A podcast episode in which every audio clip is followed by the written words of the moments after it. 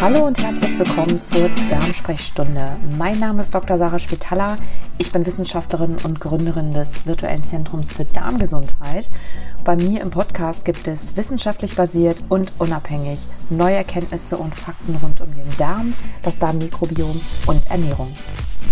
Hallo und willkommen zurück. Wir besprechen heute wieder ein ganz spannendes Thema, hoffentlich. Und zwar geht es heute mal zur Ausnahme nicht um Probiotika oder um das Mikrobiom per se ähm, oder äh, irgendeine Art von Darmerkrankung, sondern es geht um Präbiotika. Präbiotika, Supplements, Ballaststoffpräparate, Nahrungsergänzungsmittel bzw. Ballaststoffe als Nahrungsergänzungsmittel. Sind die genauso wirksam und genauso gesund für uns, für das Darmmikrobiom und zur Prävention von Krankheiten wie Lebensmittel. Bevor wir loslegen, ich hatte vor einigen Wochen in der letzten Podcast-Episode gesagt, dass mein neues Buch erscheint. Ich hatte, glaube ich, das Datum 5.3. gesagt. Das ist falsch. Das Buch ist schon erschienen. es hat ein paar kleine Verwirrungen gegeben.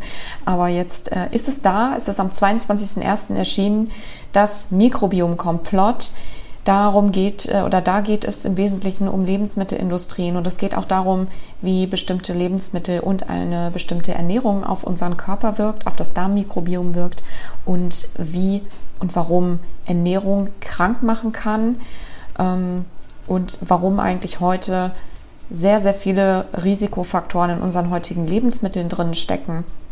Es geht aber auch um Hintergründe zur Manipulation durch Lebensmittelindustrien, wie Studien, Wissenschaft, Ärzte, die WHO und Konsumenten natürlich, also wir manipuliert werden und warum die Politik das gewähren lässt. Ja, also warum ist es überhaupt zulässig, dass das, ähm, ich sag mal, 70 Prozent der Lebensmittel in unseren Supermärkten betrifft und welche Rolle spielen vor allem auch Medien dabei.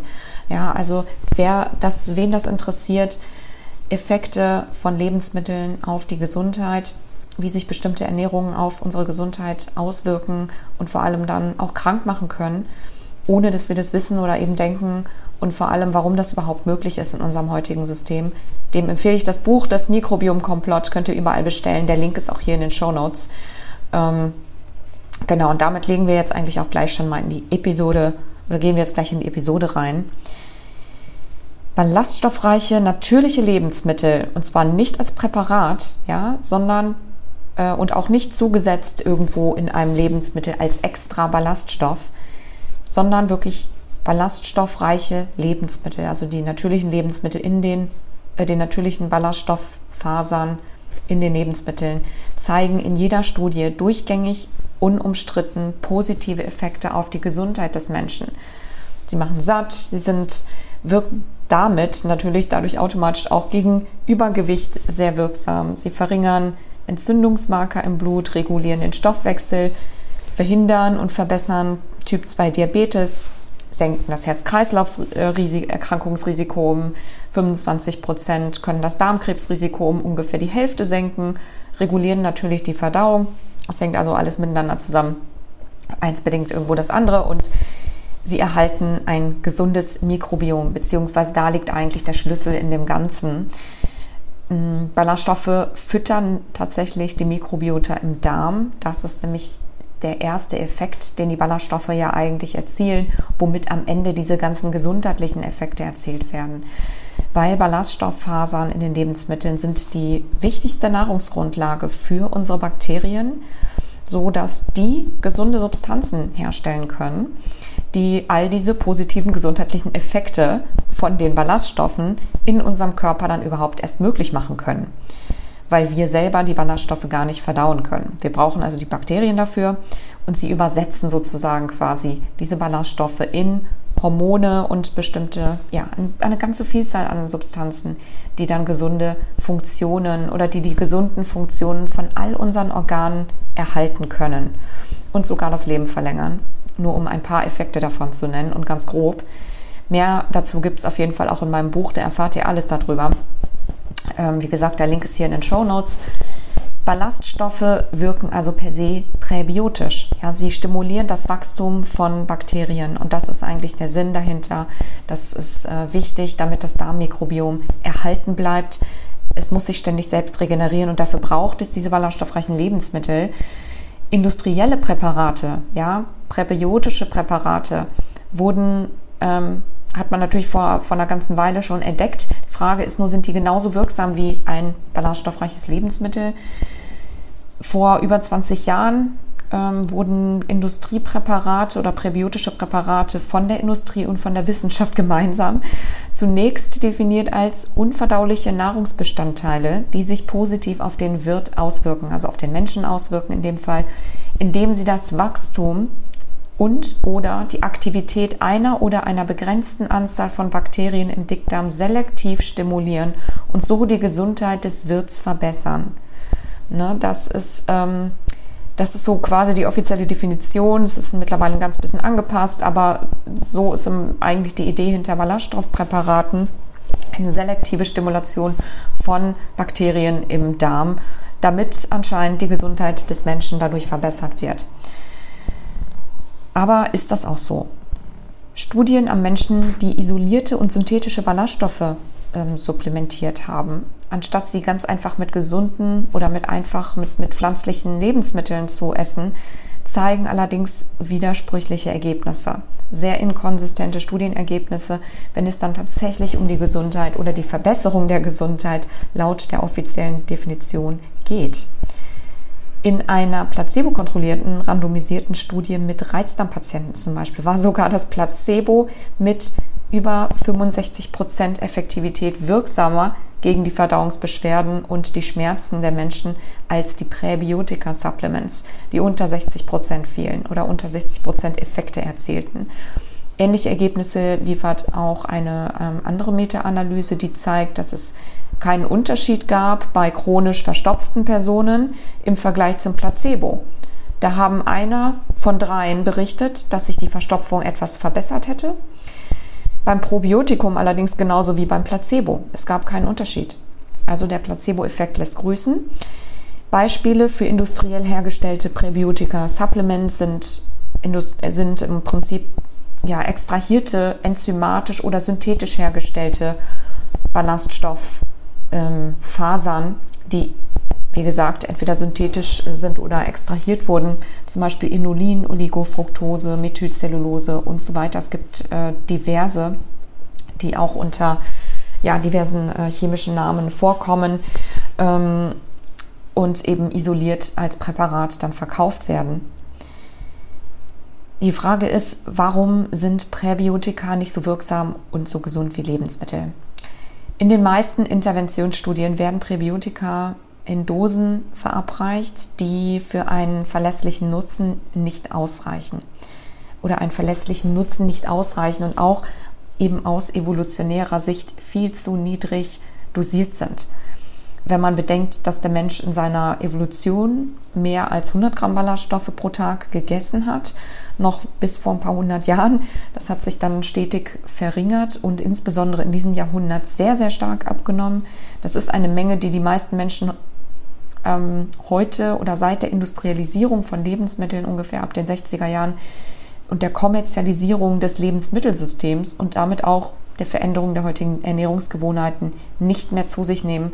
Heute essen wir maximal noch 20 Prozent davon, also ungefähr 20 Gramm, wenn es hochkommt. Ähm, das ist auch ungefähr das, was Ernährungsrichtlinien empfehlen, 25 Gramm durchschnittlich je nach Land. Aber das ist viel zu wenig. Ja, das ist, was äh, die, der wissenschaftliche Konsens liegt bei dem Doppelten. Das birgt natürlich große Gefahren für die Gesundheit des Menschen. Auch hierzu mehr in meinem Buch, das Mikrobiom Komplott. Da erzähle ich ganz, ganz viel dazu. Und vor allem natürlich, was man machen kann, um dem Ganzen vorzubeugen oder um das Ganze wieder einzustellen. Darüber hinaus werden in diesen Studien die physikalisch-chemischen Eigenschaften von den Ballaststoffisolaten, also die Struktur und auch, oder auch die Struktur in den Studien nicht berücksichtigt und nur unzureichend chemisch überhaupt charakterisiert, was natürlich auch zu inkonsistenten Ergebnissen in den Studien führt, weil sprichwörtlich Äpfel mit Birnen verglichen werden, weil die Struktur der Fasern tatsächlich das Entscheidende ist für das Mikrobiom und entsprechend natürlich für unsere Gesundheit.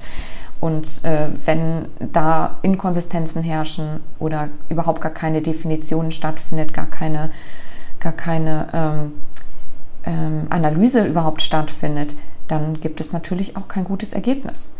Präbiotika-Präparate haben in präklinischen Studien sogar negative Auswirkungen auf das Darmmikrobiom gehabt und Entzündungen und Leberkrebs verursacht in Tierstudien wohlgemerkt. Also das ist jetzt noch nicht im Menschen so äh, gesehen oder beobachtet worden, ähm, aber es wurde auch noch nicht explizit untersucht. Der Verzehr eines einzigen sehr gezielten Präbiotikums kann die Vielfalt der Darmmikrobiota verringern. Das ist das, was tatsächlich beobachtet oder gemessen, ähm, analysiert wird, weil ähm, selektiv bestimmte Bakterien im Prinzip stimuliert werden. Das heißt, es kommt zu einer Dysbiose, einer Verschiebung der Zusammensetzung der Darmmikrobiota und des Stoffwechsels. Das gesamte Darmmikrobiom ändert sich dadurch. Und das verursacht am Ende, wenn es dauerhaft ist, Reizdarmsymptome, Entzündungen und Erkrankungen in der Konsequenz. Ein gesundes oder wirklich gesundes Mikrobiom, um das aufzubauen oder um das zu erhalten und natürlich unsere Gesundheit damit zu erhalten, benötigt eine Vielfalt unterschiedlicher Ballaststofffasern aus Lebensmitteln für einen gesunden Stoffwechsel. Eine konzentrierte Form isolierter Fasern von einem einzigen Ballaststoff sind nicht effektiv und nützlich für eine gesunde Darmflora, geschweige denn für die Gesundheit des Menschen. Ballaststoffnahrungsergänzungsmittel können somit nicht das gesamte Spektrum von Ballaststoffen in genau der richtigen Zusammensetzung, in der, erhaltenen, in der erhaltenen chemischen Struktur abbilden, ähm, weil sie eben industriell isoliert, verändert, konzentriert werden und können eben, wie gesagt, nicht mit einem Stück Obst oder einem ganzen Lebensmittel mithalten, was ja die Effekte, die gesundheitlichen Effekte angeht. Die Frage ist, sind Präbiotika denn dann wirklich gesund? Manche Ballaststoffpräparate, zum Beispiel Flohsamenschalen, können zwar bedingt bei Verdauungs- äh, oder Verstopfungssymptomen helfen, abgesehen von den Nebenwirkungen, die damit einhergehen. Aber all die anderen gesundheitlichen Vorteile, die ich eingangs erwähnt habe, scheinen sich nicht in dem Maß zu bestätigen oder bewahrheiten, wie es bei ballaststoffreichen Lebensmitteln in allen Studien belegt ist. Studien, die zeigen, dass zum Beispiel eine hohe Ballaststoffaufnahme mit weniger Krankheit und äh, Sterberisiko verbunden ist, beziehen sich ausschließlich auf Ballaststoffe aus natürlichen Lebensmitteln, aber können das eben nicht zeigen für Präbiotika. Präbiotika-Präparate verringern ähm, tatsächlich auch nicht das Darmkrebsrisiko, wie das konsistent für ballaststoffreiche Lebensmittel gezeigt wird oder den Ballaststoffgehalt äh, und die Höhe des Ballaststoffgehaltes in, aus Lebensmitteln, sondern können sogar das Darmkrebsrisiko um mehr als das Doppelte erhöhen. Das hat eine Analyse der, Women, der Women's Health Initiative Studie aus über 3000, an über 3000 Frauen herausgefunden. Insofern ist hier vielleicht ein bisschen Vorsicht, Vorsicht angesagt, Ballaststoffpräparate, isolierte Faserstoffe als Supplements können nicht mit ballaststoffreichen Lebensmitteln mithalten, weil Vollkorn, Gemüse, Obst, Nüsse und Hülsenfrüchte mehr enthalten als nur Ballaststoffe. Ballaststoffe sind tatsächlich die Nährstoffträger. Sie sind eine Art Shuttle-Service für Antioxidantien und Vitamine, die unsere Darmbakterien beim Verdau erst freisetzen, sodass wir dann an die Nährstoffe herankommen. Insofern sind die außergewöhnlichen Eigenschaften, die man Ballaststoffen zuschreibt, nicht unbedingt ähm, für, das für die Ballaststoffe per se ähm, geltend äh, in den Lebensmitteln, sondern eher indirekt und beziehen sich vielmehr auf die Funktion der Ballaststoffe als Shuttle-Service für die Nährstoffe und im zweiten Schritt natürlich auch auf die Umwandlung der ähm, Ballaststoffe durch das Mikrobiom und der damit freigesetzten Stoffe, die dann wiederum gesund für unseren Körper sind.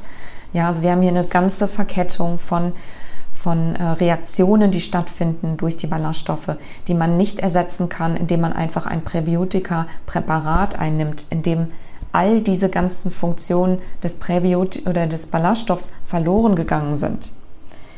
Insofern, um das zusammenzufassen, wir brauchen keine Präbiotika-Präparate mit künstlichen isolierten Ballaststoffkombinationen, sondern richtige Lebensmittel, um gesund zu sein. Und das brauchen auch unsere Darmbakterien, die nämlich genau diese Struktur, die natürliche Struktur aus den Lebensmitteln bevorzugen, um wirklich florieren zu können, um sich zu teilen, um ähm, um sich zu erhalten als Ökosystem und ähm, entsprechend auch unsere Gesundheit zu erhalten. Wenn wir uns jetzt angucken, wie sieht es denn jetzt dann aus mit ballaststoffreichen Lebensmitteln? 39 von 42, Stunden, 42 Studien zeigen zum Beispiel hervorragende präbiotische Effekte, wenn es zum Beispiel um den täglichen Vollkorngetreideverzehr geht. Vollkorngetreide ist sehr ballaststoffreich und die Vielfalt der Darmflora hat in all diesen Studien zugenommen. Das kann man schon nach kurzen Tagen sehen. In manchen Studien war das schon nach 24 Stunden äh, messbar. Ähm, beziehungsweise für den Patienten ist das auch spürbar, weil sich dadurch nämlich die Verdauung verbessert.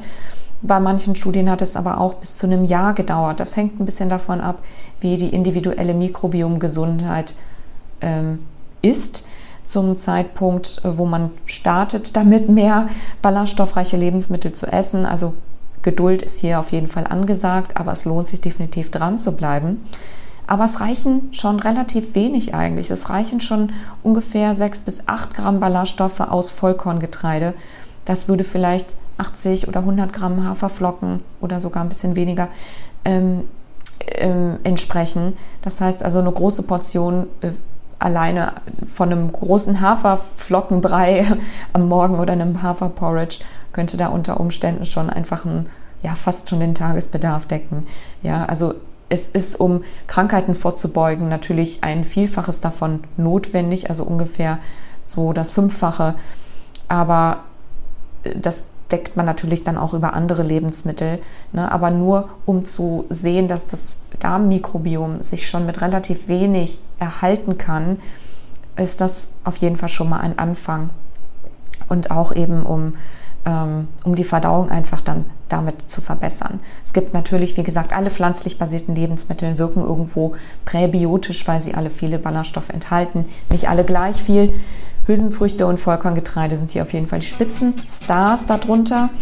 Ähm, hierzu gibt es natürlich ganz viele Rezepte auch auf meinem Blog und es gibt noch viele weitere Artikel. Ich verlinke hier noch einen, äh, auch in den Shownotes. Und wie gesagt, es gibt viel, viel mehr noch zu diesem ganzen Thema, was Lebensmittel angeht.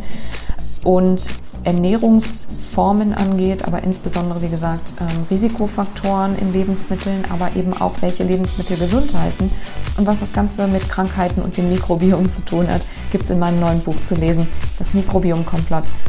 Gesagt, der Link ist hier in den Show Notes. Und ähm, ja, für alle weiteren Updates auch zu Kursen, die in der nächsten Zeit starten werden bei mir, könnt ihr euch gerne in meinem Newsletter anmelden auf meiner Website www.drschwitala.com. Da erfahrt ihr dann zuallererst, ähm, was es für Kurse gibt und wann ihr euch anmelden könnt. Und damit schließen wir jetzt die Episode. Ich hoffe, das war ein bisschen inspirierend oder aufschlussreich, sagen wir vielmehr. Und damit wünsche ich jetzt ein ganz, ganz schönes Wochenende und wir hören uns bald wieder.